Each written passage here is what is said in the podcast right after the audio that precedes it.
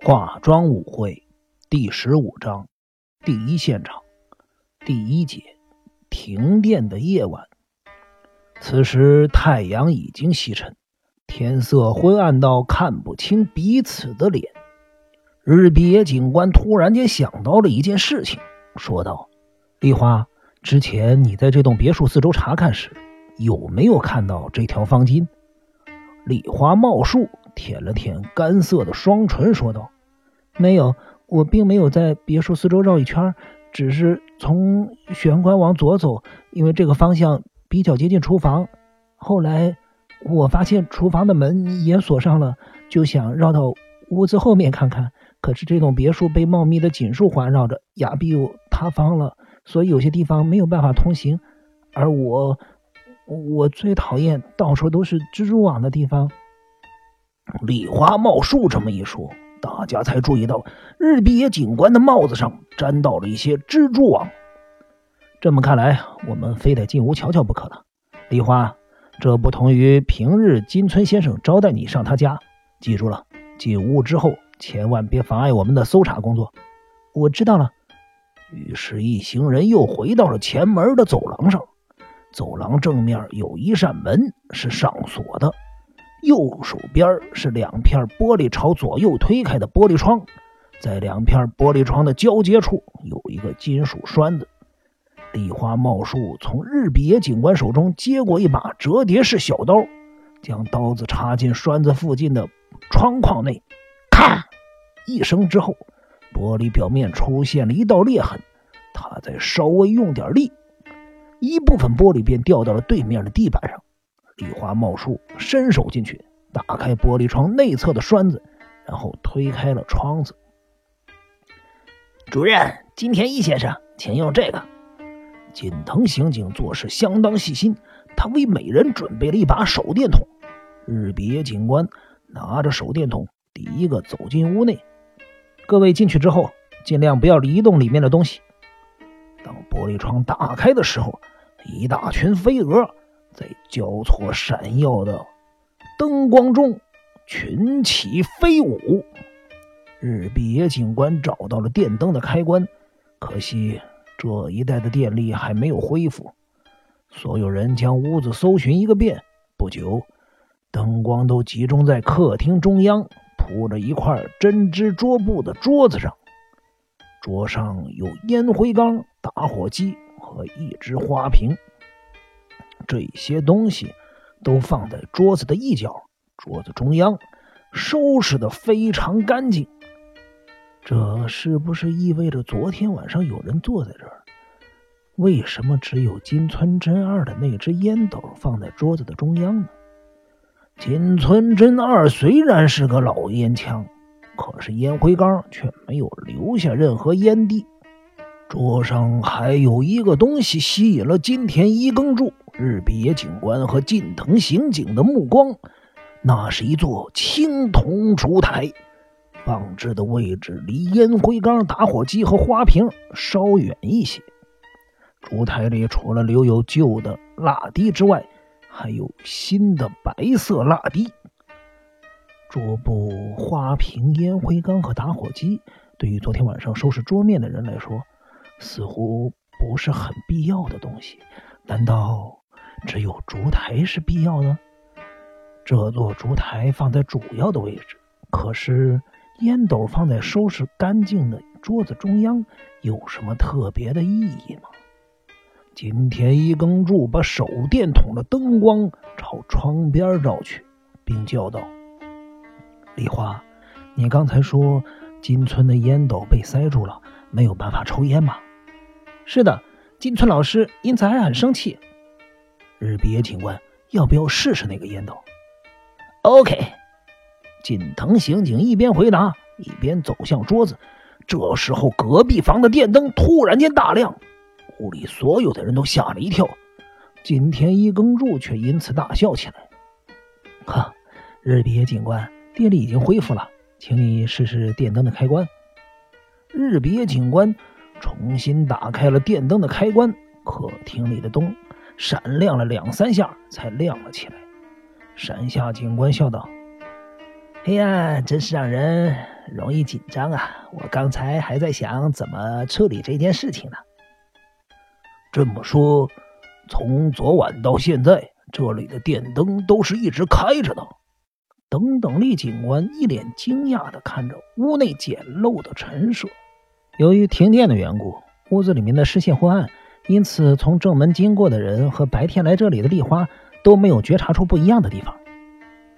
难道有人在停电之前来到这里，并且围在桌旁谈话？可是因为突然间停电，屋里的人就从别处拿来烛台，会是这样吗？两把藤椅分别放在桌子的两侧，山下警官一边看着藤椅和烛台的位置，一边说道：“唉，应该是这样，没错啦。”烛台原本放在什么地方？通常都是放在架子上作为装饰品的。李花茂树指着墙上的架子，架子上有一个犹如明信片大小的桌上型月历，月历的左侧有一座跟桌上的烛台一模一样的青铜烛台，这个烛台上面还插着一支新的蜡烛。山下警官看了看这两个烛台，说道。桌上的烛台为什么没有蜡烛啊？啊，那只蜡烛遗落在史七的命案现场了。烛台是一对的，没有理由只带其中一座烛台出门。日比野警官终于明白了其中的关联，开口说道：“嗯，原来如此，真有意思。近藤，你是不是有什么事要做？”啊，对。锦藤刑警走向桌边。拿出手帕包住烟斗，放在嘴边吸了两三口，说道：“这只烟斗确实堵住了。这样的话，金田一先生，不论金村之二的钥匙掉在哪儿，他昨天晚上应该有回到这栋别墅才对。嗯，应该是这样。”日比野警官走到金田一耕助身边，看了一眼散在地上的三根火柴棒，这三根火柴棒中。有一根是红色的，两根是绿色的。其中一根绿色的火柴棒折成两半，看起来像是跟慎公吾工作室中发现的火柴棒处于同一个火柴盒。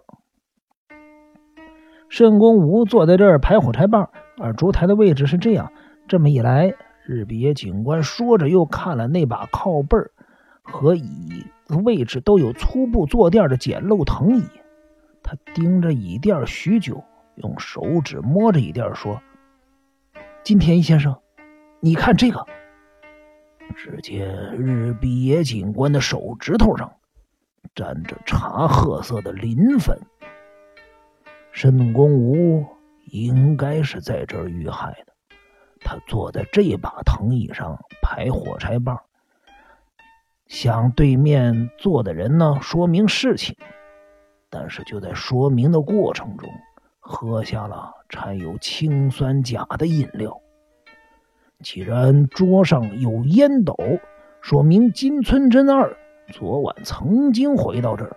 沈公武的死亡时间是晚上九点左右，金村真二应该来得及赴这个约会。可是，金村真二现在在哪儿呢？丽花，金村先生会不会开车？日比野警官问道。而这也是金田一耕助心中的疑问。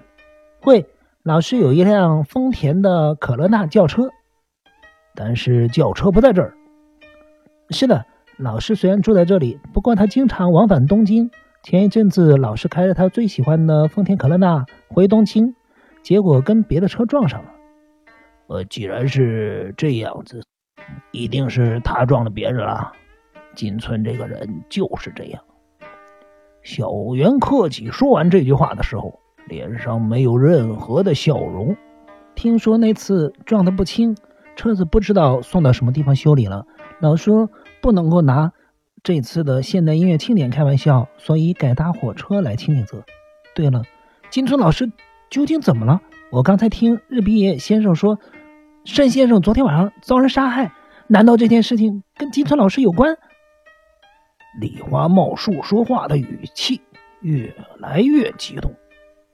过了一会儿，日比野警官一字字的、谨慎的说道：“金村先生可能杀害了慎公吴先生，这真是真是太荒谬了！”李花茂树和小原克己同时大叫出声。小原克己抢先说道。金村是连一个小虫子不，连一个飞蛾都不忍心杀死的，怎么会？李花茂树好不容易控制住激动的情绪，接着说道：“而且，金村老师隔了许久才见到盛先生，是我带盛先生去见老师的，所以我知道这件事情。他怎么可能在昨天晚上杀害一个跟他许久没有谋面的朋友？除非老师是笨蛋，不然就是疯了。”金村先生有氰酸钾吗？金村怎么能有这么危险的东西？再说，氰酸钾也不是普通人说拿就能拿得到的呀。这么说，盛先生是被氰酸钾毒死的了。昨天金村老师和盛先生见面一事，是盛先生主动来访的。金村老师完全没有预料到盛先生会来找他，就算是见面之后突然萌生了杀意，也不可能随时都买到氰酸钾吧？青井泽的药房。会随随便便把这种东西卖给客人吗？如果是那样的话，如果是那样，丽花，你打算怎么样啊？山下警官笑着问。我，我要告发青井泽的警察，说他们取缔不力。在我告发警察前，我我还会去药房买一些氰酸钾，毒死那些认为是金村老师杀人凶手的人。李花茂树说完，就扑进了小原克己的怀里，嚎啕大哭。只见山下警官神情严肃地说：“李花，全国的警察都在极力防止这种事情，所以关于这点，你大可放心。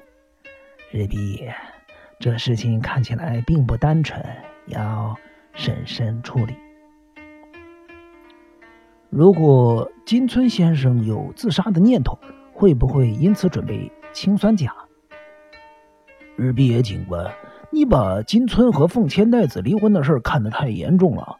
金村是个乐天派，别人可能认为他会因此而苦恼，那不过是他装出来的。其实金村非常自得其乐呢。小原理事说的没错，如果老师因为轻生而准备氰酸钾。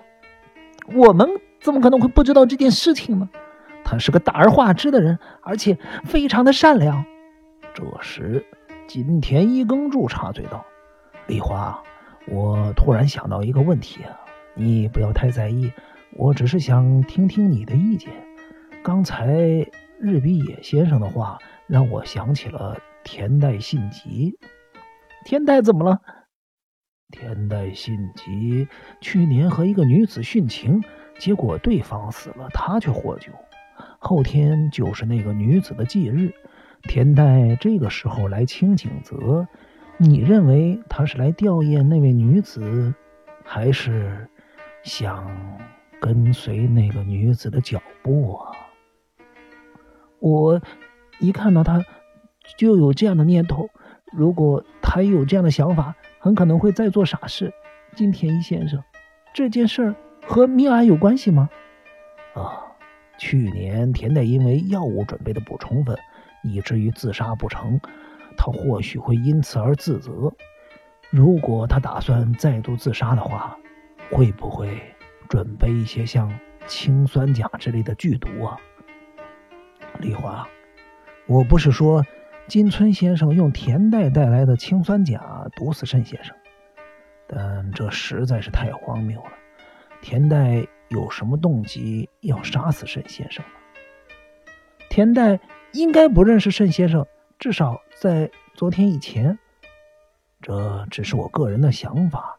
目前我们只知道这里是命案的第一现场，金村先生应该曾经回到这儿，以及田代可能从窗外。目击到了一些事情，丽花，只有你同时认识金村先生和田代，我希望你能够尽力协助警方办案。若是有他们两个人的消息，请尽快联络警方。”丽花茂树哽咽着说：“金田一先生，我相信金村老师是无辜的。我在这里对你做出承诺，如果我有他们俩人消息，一定会跟警方还有你联络。”啊，谢谢你啊！对了，丽花，客厅里有没有什么东西是昨天以前还在，现在却不见踪影呢？我。我从刚才就一直注意这件事情，架子上放月历的地方应该有一个装着匈牙利音乐家巴托克照片的相框。金村老师是巴托克的崇拜者。那个相框有多大？不是很大，就像是一般的 B 六的杂志那么大。除此之外，还有什么东西不见了？梨花茂树看了看四周，说道。就这样了。桌上型月历通常都是放在架子的角落。哦，谢谢你啊，日比野先生。你还有什么问题吗？日比野警官和近藤刑警商量了一会儿，才说：“我们到屋子的后面确认一下，是否丢了什么东西。”小袁先生，请。